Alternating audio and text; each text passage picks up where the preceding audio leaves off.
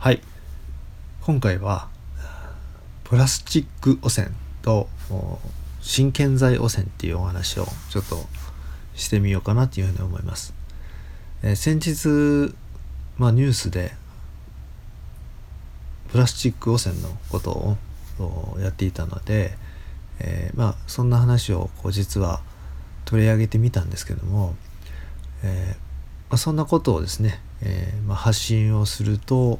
なんか批判とか何、えー、て言うんですかねそういうこう批判活動みたいな風に受け止められる人もいるんですけどもそういうことではないんですよね。でまあ事実を知ってもらうというか、えー、あそういうことかなあそういうことだなっていうふうに、まあ、知っていただきたいので、えー、お話をします。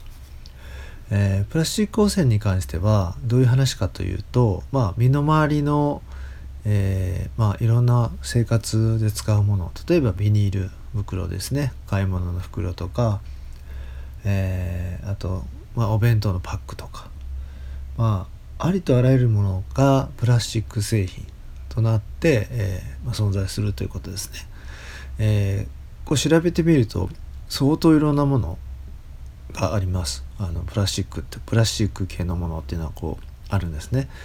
えそれがですねまあ海に流れて、えー、まあ結局ですね人間の口に入って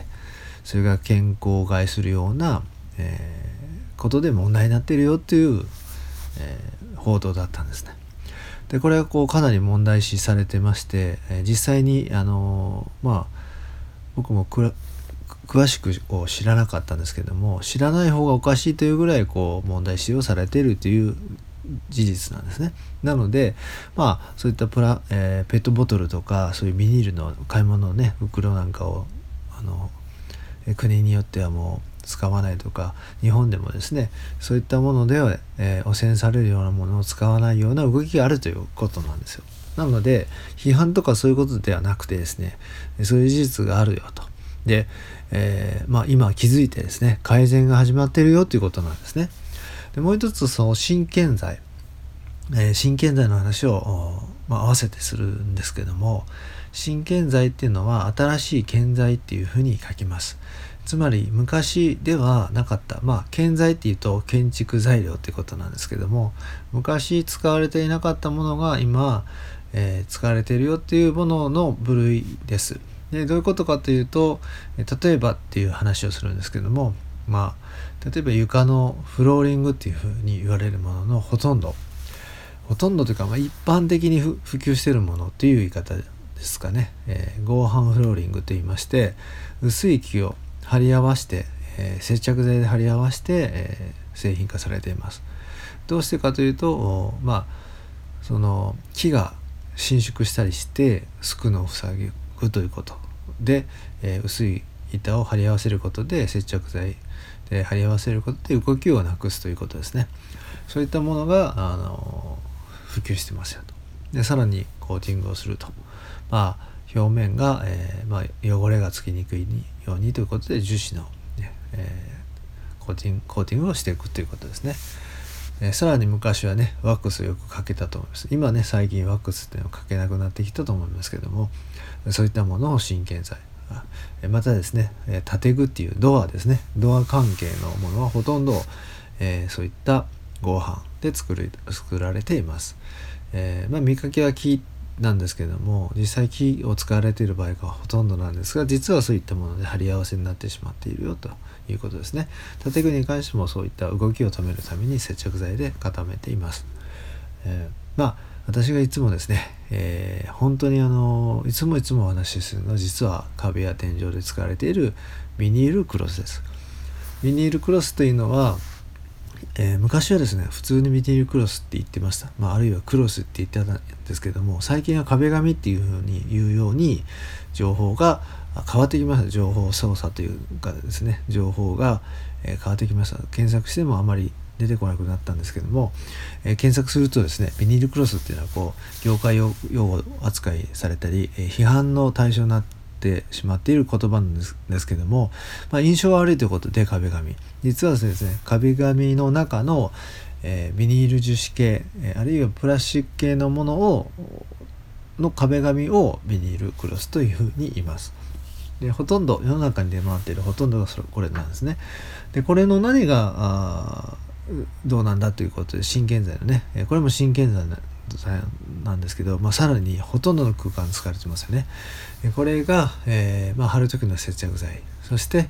えー、私はいつも言うのが、あ、呼吸を止めてしまって、えー、湿気を吸わないということで空間が、えー、まあやっぱり機械、ね、エアコンとか加湿器とか、えー、除湿機とか空気清浄機などでこう操作しないといけないというふうになってしまったと。で、えー、まあその機械でもですね、えー、その中で、まあ、菌が倍増したりあまりこう空気清浄機にならなかったりした時期もあるので、まあ、今は改善されてきたんですけど極力機械に頼るっていうことが空間の中で生活の中で僕は私は、えー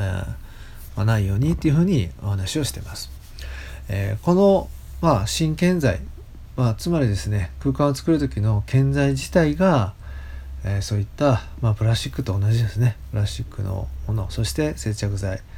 で、えー、この空気中にその接着剤の化学物質であったりとか、えー、そしてこう呼吸を止めてしまって、えー、カビなどを発生しやすくしてしまう。湿気がこもってしまう。さらに、えー、そうですね。あ合板なんかで、えー、使われる木はもう本当農薬まるけなんですね。農薬がもうたっぷり入ってま、農薬漬けになってしまっているのでそれがまたですね、あの、空気中にえー、溶け込んでしまうっていうことをまあ懸念してるっていうことなんですよ。で何を懸念っていうかあの言いたいかというと食べ物っていうのは基本ですねあの90%以上ね私は10年以上前にあのこうサロンとかプロデュースをしていた頃に、まあ、岩盤浴とかねデトックスとかいう話をよく知ってたんですけども90%以上は拝読されるというふうに言われています。で、えー、実はですねまあ呼吸ですね肺から血流に回って全身に回るものっていうのは抜けきらんということになっているんですよ。えー、さらにですね、えー、口から、まあ、食べるものっていうのは、えー、まあよりもその呼吸して摂取するものがまあ食べるものの10倍ぐらいあるっていうふうに言われてます。えー、ご飯茶碗100杯分とかね、えー、1日に1万4000 50キロの体重の人で1万4400リットルなんていう数値化もされています。そういったものを、まあ、本当にこう食べ物だったらねこう選べたりとか食べなかったりできるんですけども呼吸って止められないですよね。でそしてその呼吸自体が、まあ、ほとんどの空間というかどこに行ってもさすがですねこんな言い方ないんですけども自分ちをですねまあいつも私が言うこう塗り壁を塗って空気を改善したとしても、まあ、他の空間に行けばそうだっていうふうになってしまうんですよ。なので一人でも多くの人に、えー、認知をしてもらってどこに行ってもどこの空間に関してはどこに行ってもまずですねそういった汚染をされているような空間にしたくないなっていうのが私のお伝えしたいことなんですよ。でそしてですね、えー、まずは自分のところでそのために、えー、まあそういう活動をしてるんですけども、えー、そういった汚染の空間空気っていうのをじゃあどうしたらいいかっていうことって、えまあ、この2つ実はこう方法があってで1つはですねえー、これ精神論みたいな風に聞こえたらあとてもその残念なんですけども実はですね空間のその、えー、たとえこう汚染されていたとしても一時的には、えーまあ、改善できるですよ。はい、でこれに関してはですねまあ個別で本当に具体的な話をした方がいいかなというふうに思うんですけどただでも一時的なんですね。持続性が少ないというか、まあ、四六時中そのことに専念しないといけないということでちょっと現実的じゃないかな、えーまあ、あるいはその一時的でもあまあ全くやらないよりはいいですし、えー、ただこの個別個別個人差があるっていうんですかね。そういったことで、えー、まあちょっと実用的ではないかなっていう今の現時点ではですね。ということなんですね。ただ即効性はありますね。すぐにできるということですね、えー、これはもう、えー、まあメールマガみたいなところでブログとかでですね、えー、公開はしていく少しは公開していこうと思ってますし、え、少しは公開しています。でもう一つの方法が、まあ、いつも言っている壁や天井を塗り替えるということですね。塗り替えることで呼吸し始めて空気がガラッと改善していく無害化していくっていうことなんですよ。簡単に言うと、えー、浄化していくっていう言い方もできます。そういった空間がこう一度塗ればですね半永久的に持続して勝手に空気を良くしてくれるのでなのでそれをもう本当に塗り替えたい。塗り替えれば今のその汚染っていうのを解決できるっていうふうに私は思っています。さてですね、えー、この話は本当に何度も言いますけど批判ではなくですね現実を見てじゃあどうするかっていうことで私が建築に憧れてこの空間を作るっていう仕事に就いた。そしてその本当にこう本当はですねこう何ていうか建築を極めたいって思っていた私が気づいてしまった本当にこうやらなくちゃいけない部分だったんですよ。それが実はですねこう特殊なことを言ってるわけじゃなくて私たちの生活のもう全てだっていうことに気づいたってことなんですね。いろんなことをこうやる方法があるっていうふうに見えるかもしれないんですまあ、空気清浄機とかあるいはですね、まあ、いろんな、え空気を改善する機械だとか、まあ、他のものがあったとしても、えー、それはこう生活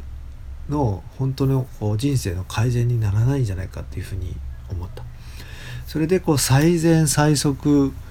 即効性があって自分の心も塗り替える方法として壁や天井を塗り替えるっていうことがあこれ本当に今必要だし全人類というかまあ日本人まず日本人の全てが、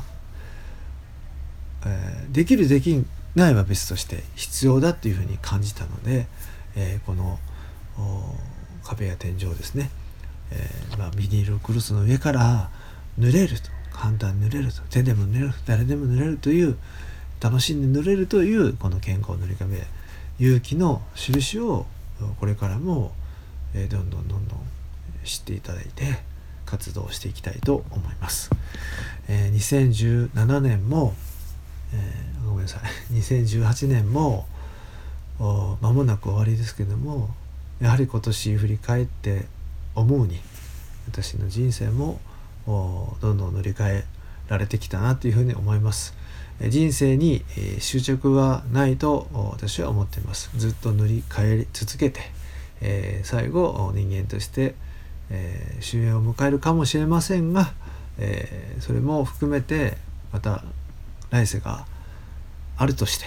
えそれもどんどんそのために塗り替えていくっていうのが人生だというふうに思っています。え今日はこれで終わりです。